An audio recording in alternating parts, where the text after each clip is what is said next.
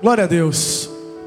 Quero te convidar a abrir em Atos 2, do 42 ao 47.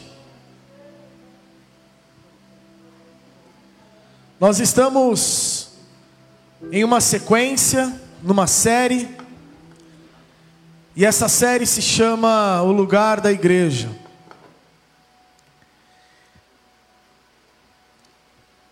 E aí a gente essa semana entendeu de por quatro semanas nós nos juntarmos a congregação AM, a congregação PM, para a gente viver junto esse período que a gente entende que o Senhor quer nos ensinar e nos liderar para um novo lugar como igreja. Então, Semana passada o João Paulo ele falou, ele conceituou a igreja. E essa semana eu gostaria que a gente pudesse ver um pouco como que é a prática dessa igreja. Como ela começa, como que ela começa a se comportar, como ela começa a agir. Por isso esse texto clássico, que provavelmente você já passou por ele algumas vezes ou muitas vezes na sua vida. Esse texto fala assim, começando no versículo 42. E perseveravam na doutrina dos apóstolos, e na comunhão, e no partir do pão, e nas orações. E em toda a alma havia temor, e muitas maravilhas e sinais se faziam pelos apóstolos. E todos os que criam estavam juntos, e tinham tudo em comum e vendiam suas propriedades e bens, e repartiam com todos, segundo cada um havia de necessidade, ou mister. E perseverando unânimes todos os dias no templo, e partindo pão de casa em casa, comiam juntos, com alegria e singeleza de coração, louvando a Deus e caindo na graça de todo o povo, e todos os dias acrescentava o Senhor à igreja aqueles que haviam de salvar. Eu quero ler de novo com vocês esse texto, para que esse texto entre nos nossos corações essa noite. Você pode ler de novo comigo? E perseveravam na doutrina dos apóstolos, na comunhão e no partir do pão e nas orações. E toda alma havia temor e muitas maravilhas e sinais se faziam pelos apóstolos. E todos os que criam estavam juntos e tinham tudo em comum, e vendiam suas propriedades e repartiam com todos, segundo havia necessidade em cada um, e perseverando unânimes todos os dias no templo, e partindo pão de casa em casa, comiam juntos com alegria e singeleza de coração, louvando a Deus e caindo na graça de todo o povo. E todos os dias acrescentava o Senhor à igreja aqueles que haveriam de ser salvos. Essa semana eu estava olhando os vídeos do YouTube e, e eu assisti um vídeo de alguns anos atrás, que alguns de vocês devem ter visto, e eram uns 15 cristãos que estavam lá no Egito, que estavam de joelho, vestido de laranja, e o Estado Islâmico em domínio deles, né, em posse deles, estava é, dizendo que ia matá-los. Isso estava sendo transmitido. E para a execução não se suceder, eles deveriam então negar o Deus deles, deveriam negar Jesus. E o vídeo que eu vi é de uma reportagem da CNN que acontece depois da execução. Então esses homens foram executados. E nesse vídeo, né, nessa reportagem, as famílias, os pais, né, o, os, os filhos, os cônjuges, irmãos, eles falam que eles encontraram alegria, porque os amados deles não havia negado Jesus havia preferido, tinha preferido encontrar a morte do que negar a Jesus. E isso aconteceu alguns anos atrás.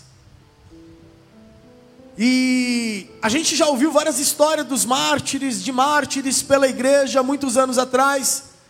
E aí eu vendo essa história que aconteceu alguns anos atrás, eu fiquei impactado, cara. E eu fiquei com o coração triste, por duas razões, obviamente. Primeiro, por conta da família, né, que teve que passar por isso, e por irmãos que tiveram que é, é, perder a vida. Mas, em segundo lugar, meu coração se encontrou num lugar de tristeza, porque eu pensei na nossa igreja aqui no Brasil, nos nossos dias. E aí eu fiquei pensando: será que nós aceitaríamos a morte e não negaríamos a Cristo? Será que nós seríamos como esses homens? E aí, olhando para a igreja no Brasil e vendo como a igreja foi impactada pela pandemia, e como a igreja há muitos anos tem sido já impactada por um evangelho fraco, por uma pregação fraca, por uma cultura evangeliquez distorcida e distante da realidade do, dos evangelhos. Eu não fui convencido que nós conseguiríamos passar por isso. E eu não fui convencido porque quando a gente olha para o evangelho vivido nas escrituras e a gente olha para o evangelho vivido nesses dias, a gente vê uma distância muito grande. E que eu acho é que para a gente estar tá disposto de fato a morrer por Cristo, antes a gente tem que estar tá disposto a viver por Ele. Antes de fato, a gente tem que estar dando testemunho e dando declaração em vida, que a nossa vida está sendo queimada e consumida por Ele, tá ligado? Então eu não. A minha tristeza foi por isso, porque eu acho que a gente vive numa geração que poucos passariam por isso e encontrariam alegria nisso. E quando a gente olha para as Escrituras e quando a gente olha para o Novo Testamento, a gente vê que bem-aventurado aqueles que fossem perseguidos por ele, que encontrasse perseguição por ele. A gente vê que existia alegria, tanto nos evangelhos como na primeira igreja, por serem perseguidos. A gente ouve sobre Pedro que não queria ser crucificado como Jesus, que ele não se achava digno. A gente olha para os apóstolos todos, exceto João, que morreram como mártires, sendo perseguidos e entregando a sua vida pela igreja. A gente vê um pai da igreja dizendo que o sangue dos mártires é o crescimento da igreja. Porque eles não só encontraram felicidade em morrer, mas eles encontraram felicidade em viver por Cristo. E a vida deles era Cristo. E a vida deles era a igreja em Cristo. Essa foi a alegria que eles encontraram. Esse foi o segredo que eles encontraram na vida em Cristo, tá ligado? E a igreja que eles que a gente leu aqui, esse começo da igreja que a gente vai falar hoje, é o centro da vida desses caras, está no centro do coração desses caras. Por isso que o meu tema de hoje é o lugar da igreja. Tem que ser o centro das nossas vidas. O lugar da igreja é no centro das nossas vidas, é no centro do nosso coração. O que acontece um pouco antes disso que a gente acabou de ler é que Jesus Cristo ressuscita e Jesus Cristo fica 40 dias andando com eles, com os discípulos, e aí Jesus é, chega para eles e falam: vocês fiquem aqui, vocês aguardem, vocês esperem, até que do alto vocês sejam revestidos de poder, porque aí vocês vão ter poder para vocês anunciar, para que vocês anunciem, anunciarem o reino de Deus. E por dez dias esses caras eles, eles aguardam orando, eles aguardam reunidos, na expectativa da promessa que o Senhor fez. E no capítulo 2 de Atos, a gente vê o Pentecostes, a gente vê na, nessa, nessa época, nessa festa de Pentecostes, que vem o poder do Senhor que havia sido prometido por Jesus que vem o Espírito Santo de Deus e eles são revestidos de poder. E eles são cheios de poder. E aí aqueles 120 homens que estavam reunidos, agora eles são outros, cara. Esses caras eles mudaram. Esses caras agora eles são diferentes, mano. Sabe por quê? Porque esses caras agora eles são confundidos com Jesus. Eles são como Jesus, mano. E aí, Pedro começa a pregar no meio daqueles caras. E ele prega com autoridade, cara. Ele prega de um jeito que era como se Jesus estivesse pregando. E aí eles começam a andar, os apóstolos, e aí eles começam a fazer como Jesus fazia, e eles chegam nas pessoas, eles oram e aquelas pessoas eram curadas, libertas. E esses caras, eles foram transformados pelo poder de Jesus Cristo, pelo poder de Deus, na figura do Espírito Santo de Deus que reveste eles. Esses caras, eles estão esperando, na expectativa de viver a igreja, antes da igreja existir, você percebe? Atos 1:8. Espera que vocês vão ver o que vai acontecer através de vocês. Esperem que vai descer poder. E vocês vão viver igreja, é o que Jesus está falando. Vocês vão começar a pregar e as pessoas vão começar a chegar. E a expectativa desses caras faz com que eles se reúnam e fiquem orando. E o Espírito Santo de Deus vem. Primeira lição: sem o Espírito Santo de Deus não faz sentido a igreja. Não existe a igreja. Sem revestimento de poder, não existe essa igreja viva que a gente está vendo aqui. Sem a expectativa pelo que Deus vai fazer, sobra o que o homem pode entregar. E aí esses caras, eles se concentram e eles começam a viver a igreja.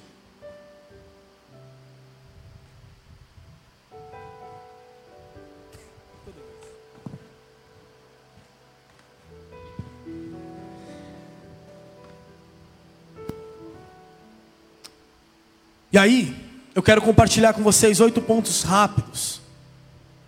Não vou mentir, tem um deles que é um pouco maior. Mas são oito pontos rápidos.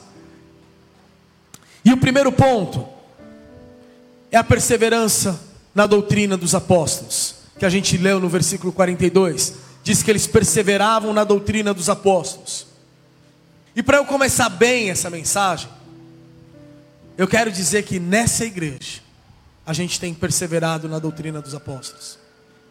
Eu quero dizer que nessa igreja e nesse púlpito, a gente tem recebido mensagens saudáveis do Evangelho. Eu quero dizer que nos grupos, a gente tem estudado mensagens saudáveis do Evangelho. Que a gente tem buscado essa doutrina dos apóstolos. Que a gente tem buscado viver isso, anunciar isso. E o meu coração se alegra quando, conversando com a galera na igreja, eu vejo um falando assim: pô, cara, vi alguma coisa no Bible cast essa semana. Aí eu vejo outro. Não, o Beto me manda um monte de coisa. um monte de coisa que eu nem conheço. Aí eu vejo, ah, oh, eu, eu tava ouvindo aí o Luciano Subirá, eu tava não sei o quê. E eu, ah, cara, você viu agora o teologando, não sei. Cara, a galera procurando saber de Deus, a galera procurando saber de, das escrituras, a, a galera procurando, querendo entender, procurando querendo entender, teologia, a galera se conectando com as escrituras. Isso é muito legal. Isto mostra uma sede sobre a gente querer saber mais sobre Deus. E aí a recomendação que eu trago é parte do que o Ronaldo falou algum dia desses. Que isso de perseverar na doutrina dos apóstolos não é somente conectar o Wi-Fi aqui e fazer um download das escrituras no meu cérebro, no meu conhecimento. Mas perseverar na doutrina dos apóstolos é perseverar no ensino e no aprendizado, mas é perseverar na prática é perseverar na vivência, é aceitar o confronto, é falar: pode bater, que eu vou me arrepender, pode vir que a palavra vai entrar, é se deixar acessível, permeável pela palavra de Deus naquilo que nos constrange, nos contraria, nos combate. É isso, tá ligado? E, o, e a pergunta é o quanto nós temos sido permeados pela palavra de Deus, o quanto nós temos sido confrontado e per, confrontados e perdido essas batalhas da nossa carne versus as escrituras. O quanto nós temos mudado de comportamento depois de que a gente ouve no domingo, depois do que a gente ouve no, no, nos nossos grupos, nos GCs, nos encontros de homens e mulheres, jovens e todos eles. O quanto o nosso comportamento muda é perseverar na doutrina dos apóstolos. É sobre a gente ser fiel e sobre a gente ser perseverante. E nessa prática, a gente traz a Cristo, a gente traz a igreja para o centro das nossas vidas. Segundo lugar, eles perseveravam nas orações. Fala no versículo 42. E isso é uma prática em Atos inteiro, cara. Em Atos inteiro você vai ver que esse povo ora. Que esse povo entendeu que a prática da oração é elementar. No capítulo 1, versículo 14, eles, a gente passou por isso, eles perseveravam unânimes na oração. Eles tinham o mesmo coração. Era uma igreja conectada, era uma igreja unida em oração. Eles sabiam para onde eles estavam indo em oração. No 3, ah, tudo Atos aqui. No capítulo 3, versículo 1, fala que eles iam orar lá para as três da tarde. Eles tinham um compromisso com a oração. Oração fazia parte da realidade deles. No capítulo 4, versículo 1, fala sobre eles serem revestidos de poder através da oração para que eles pregassem. No capítulo 6, no versículo 4, fala da vida de oração sendo necessária para que eles conduzissem o povo, para que eles liderassem o povo, por parte dos apóstolos.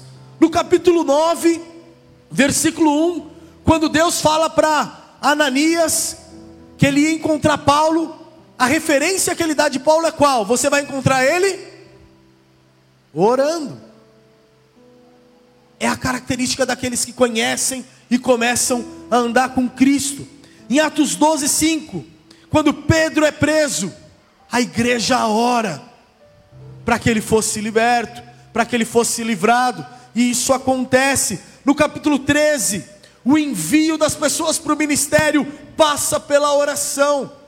No capítulo 16, a libertação de Paulo que está preso com Silas, a pregação do Evangelho, a salvação do perdido, o começo de uma nova igreja acontece porque eles estavam orando, porque eles estavam louvando, porque eles estavam com os, com os corações conectados em Deus. A vida de oração, em igreja, obviamente, individualmente, em igreja, está no centro do coração daqueles que entenderam a igreja. O nosso lugar é junto com o coração do Pai. Em terceiro lugar, eles tinham temor, fala o texto. Havia temor em cada alma. E eram 3.120 almas até esse momento. Em todas as almas, fala o texto, havia temor. E de alguma forma, gente, a igreja foi perdendo o temor a Deus. A igreja foi esquecendo do que é o temor a Deus, do que é essa reverência a Deus. A igreja foi aprendendo como se relacionar com a igreja, se relacionar com as coisas de Deus e ao mesmo tempo com o pecado, e ao mesmo tempo com comportamentos e costumes que não fazem sentido no reino. Porque a igreja perdeu o temor. Porque a igreja esqueceu quem Deus é. E em Atos fala que eles tinham temor. Até de ir para a igreja eles tinham temor.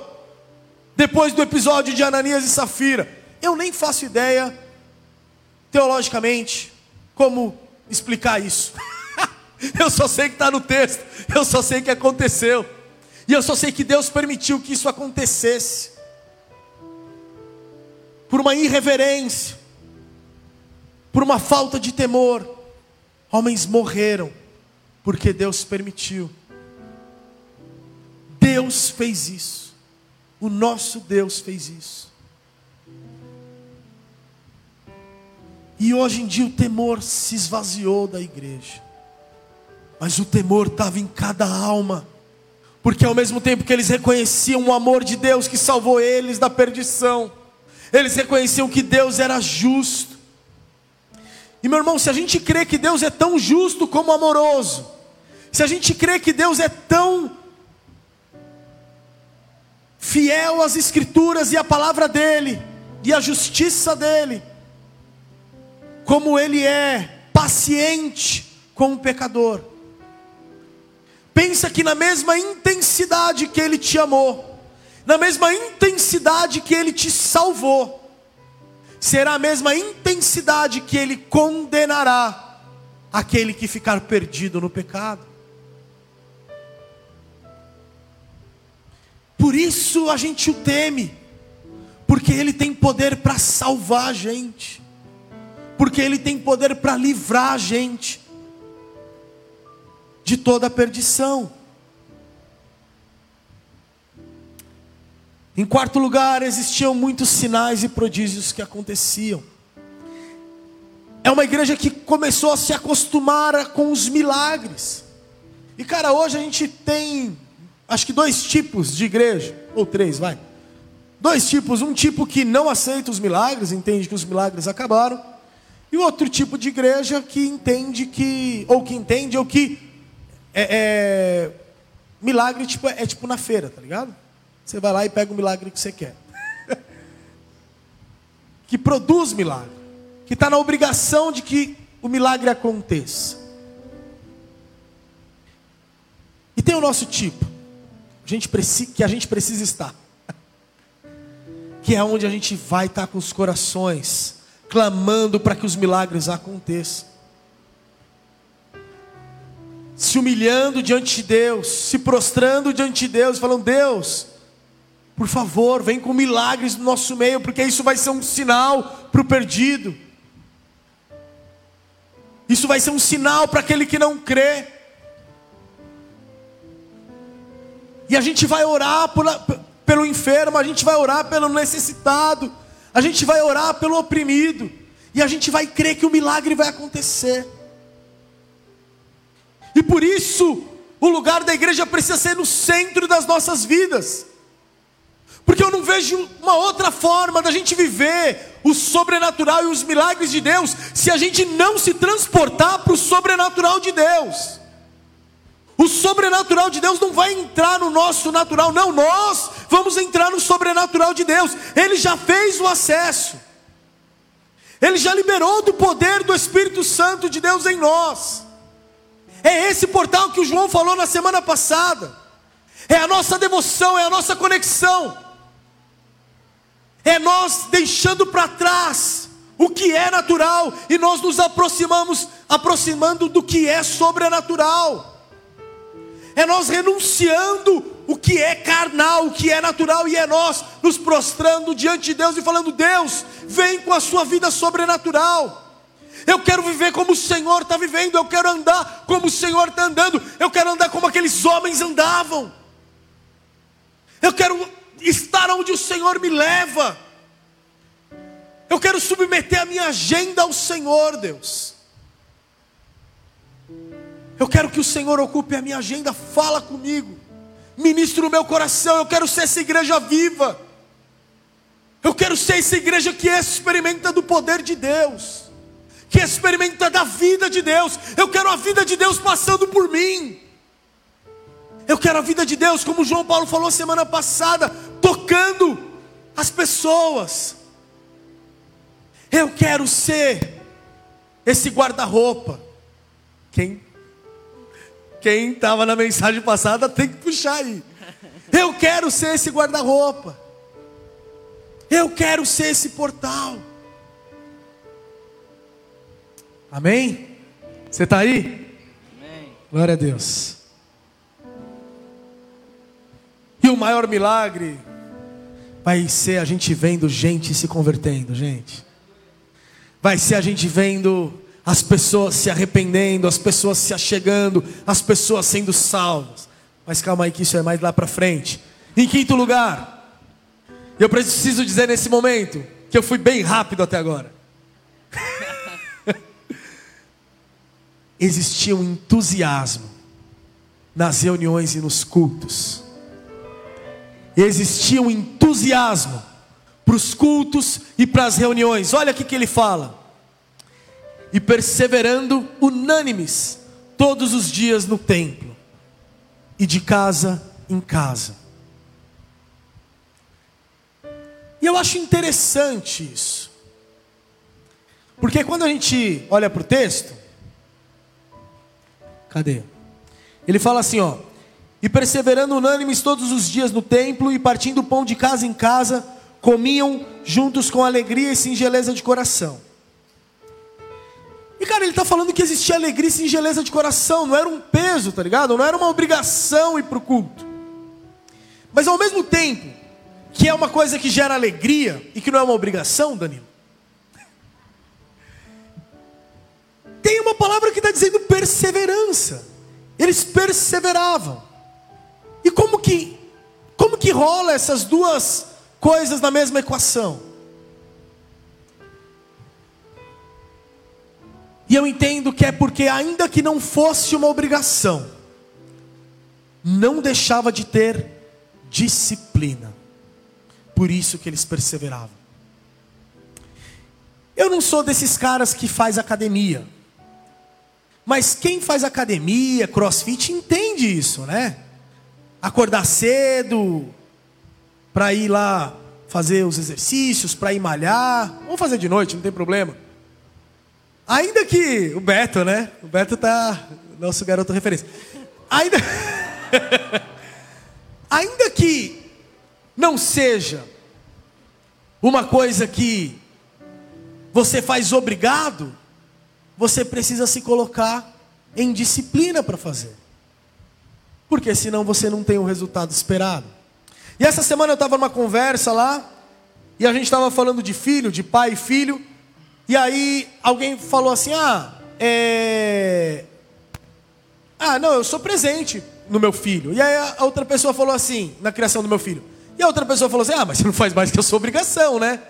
E aí eu falei, cara, é para além disso. Não é sobre a obrigação. É sobre o privilégio? Não é sobre eu preciso estar com meu filho e com a minha filha. Não, cara, eu quero estar lá. Eu amo estar lá. E eu tenho agora assim, todo dia à noite eu preciso, né, eu tenho que dormir com meu filho. Então, eu boto ele para dormir e aí eu deito do lado dele. E aí no passado eu já tinha feito essa transição, e aí eu já não estava mais dormindo com ele, mas aí as crianças dão umas voltadas aí nesse, nessa evolução. E aí eu voltei a dormir com ele. E aí eu, esses, essa semana, né, semana passada, pensando, meu, preciso parar de dormir com meu filho, né? Eu preciso que ele, que ele durma sozinho. Tem que virar essa chavinha, né? Eu falei, ah, mas eu acho que eu não quero. Porque, mano, quando ele for adolescente, ah, pai, o que você está fazendo aqui, mano? Sai fora, deixa eu dormir. E eu falei, pô, eu acho que eu não quero, porque que privilégio é estar com meu filho, cara. Que privilégio é poder dormir com meu filho. Mas, mano, tem dia que eu tô mó cansado, tá ligado? Tem dia que, tipo, eu nem queria. Mas quando eu tô lá, eu gosto. Às vezes eu durmo primeiro que ele, tudo bem. durmo junto, tudo bem. Mas, cara, é sobre o privilégio, tá ligado? De estar tá lá. E essa perseverança que gera uma alegria de estar nas casas juntos. E eu vou traduzir, estar nos nossos GCs, e estar nos templos, e eu vou traduzir, estar nos nossos cultos aqui. É isso. É a sua disciplina do tipo, meu, isso vai além do, de mim.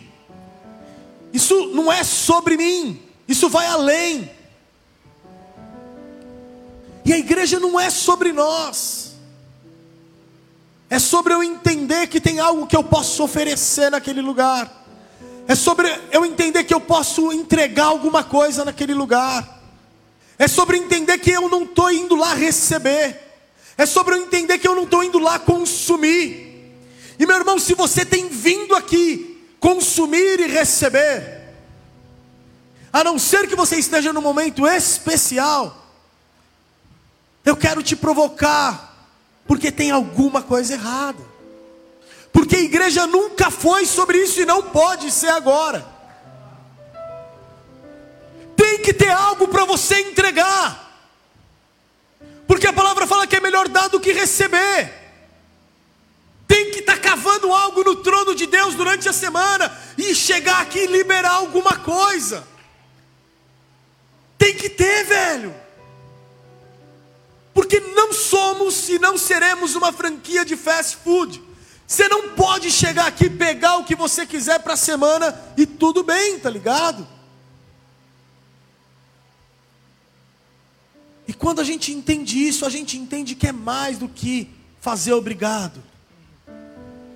E a gente entende que a disciplina é porque tem algo ou tem alguém que precisa de mim tem alguma coisa que eu vou entregar e tem alguém que precisa de mim.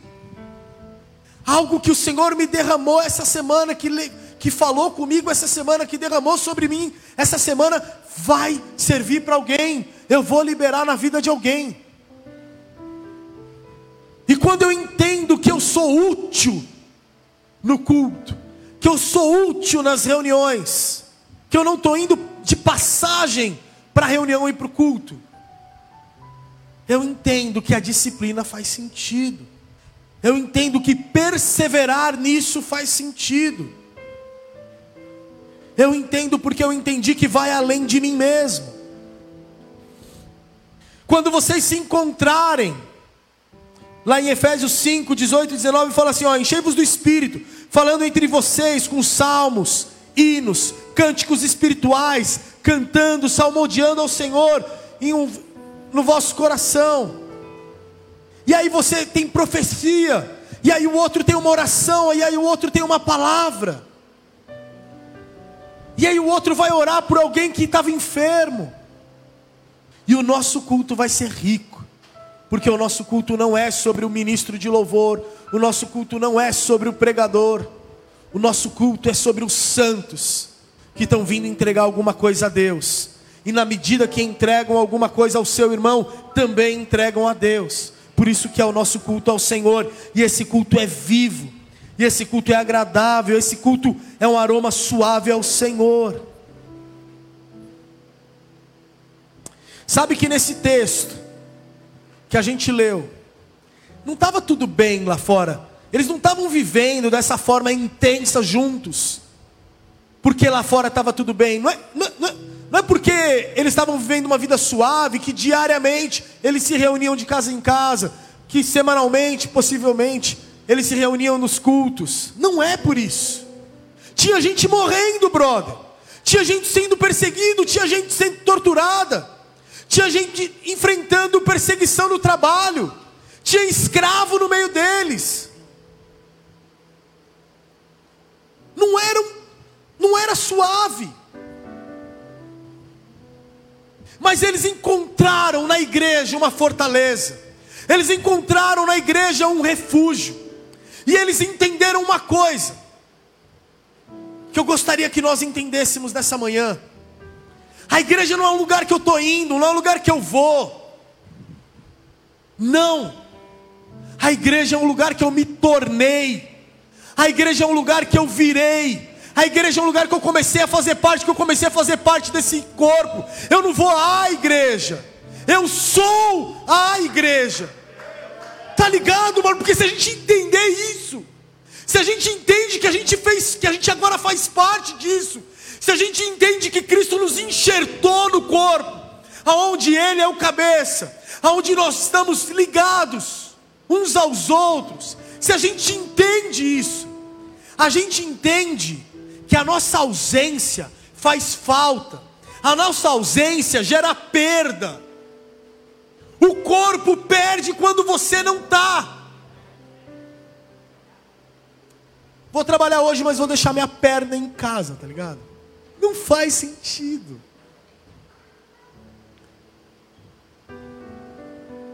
Então, cara, quando você pensar assim, não vou à igreja por tal razão, Vamos pensar juntos sobre essa tal razão. Porque tem muita coisa em jogo. De repente você não vai vir porque você está triste. De repente você não vai vir porque você está com dor, enfermo. De repente você não vem porque você está sem grana. De repente você não vem porque você teve uma semana ruim.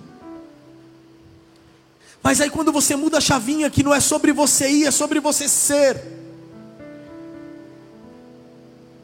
Ou a gente vai até você, ou você vem até a gente, porque a gente não pode ficar separado.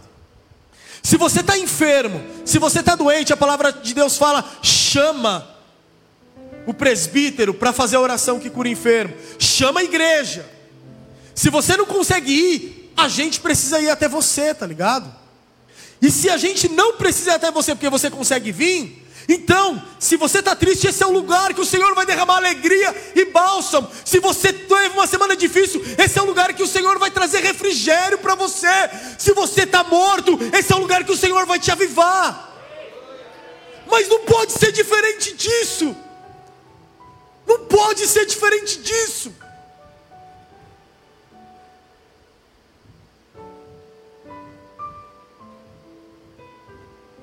E se a gente mudar isso, tá ligado? Que a igreja não é o lugar que eu vou, mas é quem eu sou, é com quem eu sou. Isso que a gente está fazendo agora dos canteiros, vai fazer sentido para você. De você estar tá conectado durante a semana com uma galera dessa igreja, com uma região dessa igreja, dividindo e partilhando a sua vida, submetendo a vida para líderes. Isso vai fazer sentido para você. Porque apesar da geografia, a gente está conectado. E está vivo. E está liberando vida. E aí a gente vai poder falar o que, que você está vivendo de milagre essa semana. Aonde você está anunciando o Evangelho essa semana. Ou qual tem sido a sua dor, qual tem sido o seu perrengue essa semana. A gente vai poder compartilhar essas coisas.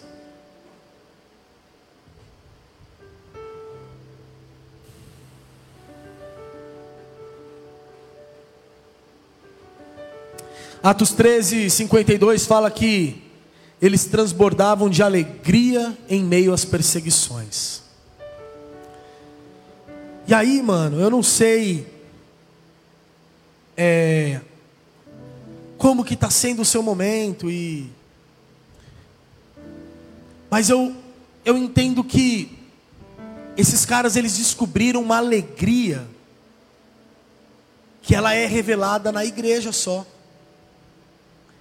porque eles descobriram essa alegria no, em meio às, às tribulações, que quando a gente está junto, isso nos é aliviado, a dor nos é aliviada, eles transbordavam de alegria, porque eles estavam juntos, porque eles eram igreja, porque quando um estava fraco, o outro levantava, sabe? Uma coisa que o João Paulo falou, é, um texto que o João Paulo pregou aqui a semana passada, para mim nunca fez sentido, e eu acho que nunca vai fazer.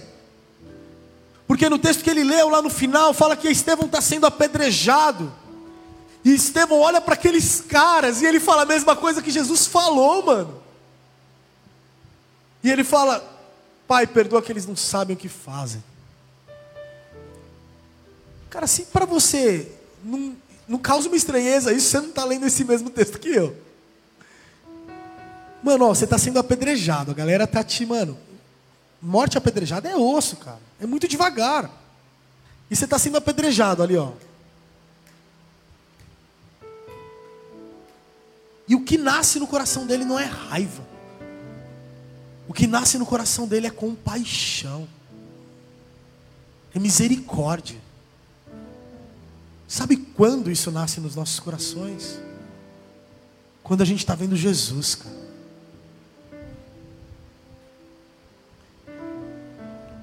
E a igreja está sendo criada nesses fundamentos de perseguição e sofrimento e dor.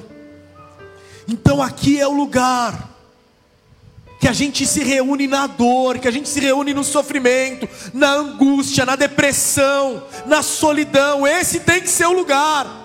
Esse tem, que ser o lugar que a gente não julga as pessoas quando elas chegam. Esse tem que ser o lugar que a gente não fala das pessoas quando elas não estão presentes. A gente odeia, fofoca, a gente odeia maledicência. Esse tem que ser o lugar que quando alguém vai fazer esse tipo de coisa, a gente fala: não, afasta-se de mim, Satanás. Porque isso vem do inferno para destruir o que o Senhor constrói. Porque esse é o lugar que a gente recebe a gente é abrigo, que a gente é abraço. Você entende por que você faz falta quando você não está? Porque você é esse abrigo e você é esse abraço. Você é esse amor. Você, são, você vai ser palavras de amor e de cuidado para essa pessoa. Em sexto lugar, eles valorizavam a comunhão. Como eu falei, eles perseveravam na comunhão e no partir do pão. E eles tinham prazer em estar juntos. Salmo 133 fala assim, ó: Ó quão bom e agradável é viverem unidos os irmãos.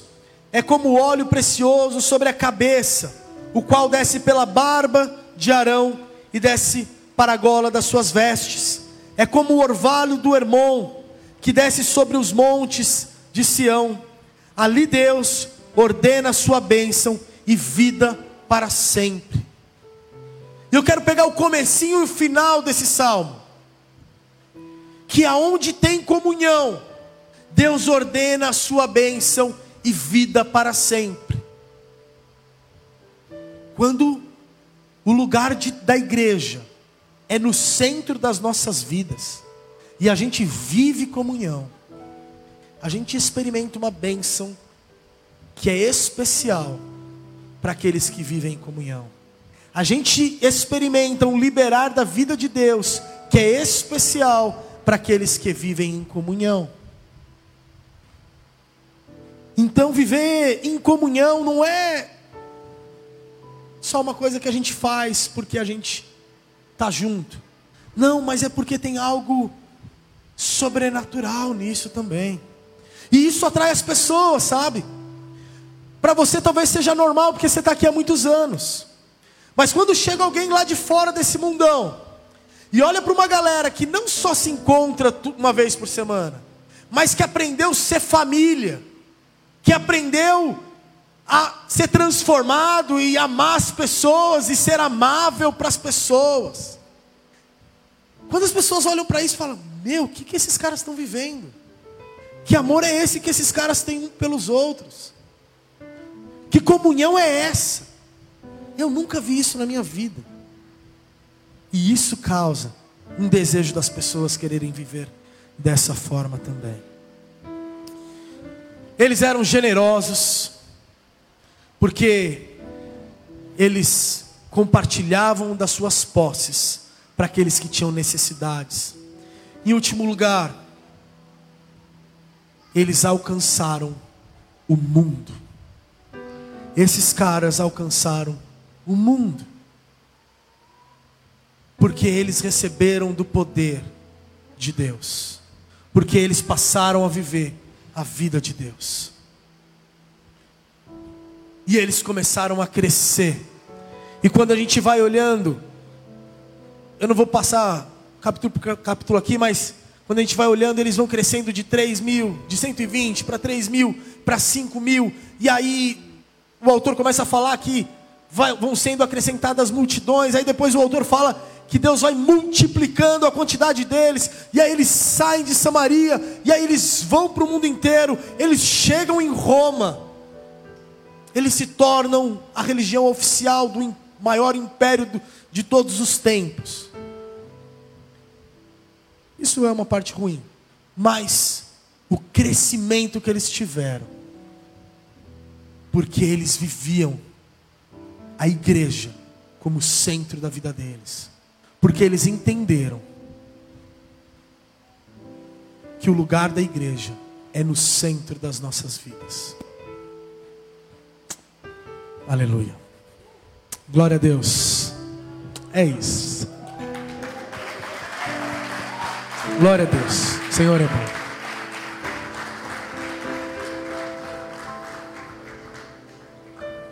Que o Senhor enche os nossos corações que o Senhor permita que a gente viva a igreja diferente, cara. Essa não pode ser só mais uma mensagem que a gente ouve. Minha oração é que isso de fato gere transformação. Minha oração é que de fato isso gere mudança nas nossas vidas.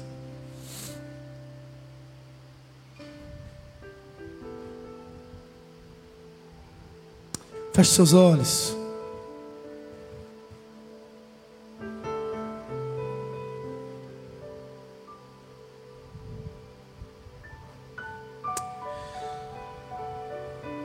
John Wesley tem uma frase que fala: Eu fui pregar aos índios, mas quem me converterá? Isso ele falou porque ele estava num navio e esse navio começou a ameaçar afundar. E eles e ele viu homens louvando ao Senhor apaixonados por Jesus. E ele falou: "Cara, tem alguma coisa de errada comigo. Eu preciso me entregar de uma forma diferente ao Senhor." E eu queria te convidar a que você se entregasse de uma forma diferente ao Senhor a que você abrisse seu coração de uma forma diferente ao Senhor. Deus, em nome de Jesus, nós nos abrimos para Ti hoje, Jesus. Nós clamamos ao Senhor, vem, Jesus. Transforma nosso jeito de viver, transforma nosso jeito, Deus, de ser igreja Deus, nós queremos para o louvor e para a glória do Senhor, viver como o Senhor nos chama para viver, Deus. Ah, Deus, nós queremos viver de acordo com o seu coração, nós queremos viver de acordo com a sua vida. Sara, Deus, a nossa vida, Sara, Jesus. Nos perdoa de pecados, Senhor. Nos lava dos nossos da nossa impureza. Jesus, nós queremos nos dedicar ao Senhor, nós queremos nos oferecer ao Senhor, nos ofertar a Ti. E Deus, como igreja, nós queremos ser a extensão do seu coração para esse mundo, Jesus. Nós queremos ser aqueles que, porque vivem como o Senhor nos chamou para viver, as pessoas são atraídas, e o Senhor vai acrescentando aqueles que devem ser salvos. Nós queremos sim, Deus, ver essa igreja crescendo. Porque, Deus, há vida nesse lugar. Porque há vida através de nós. Em nome de Jesus, faz isso com a gente hoje, Deus. Nos transforma. E nos estabelece como igreja em Ti. Aonde o lugar da igreja é o centro das nossas vidas. Em nome de Jesus, Deus. Amém.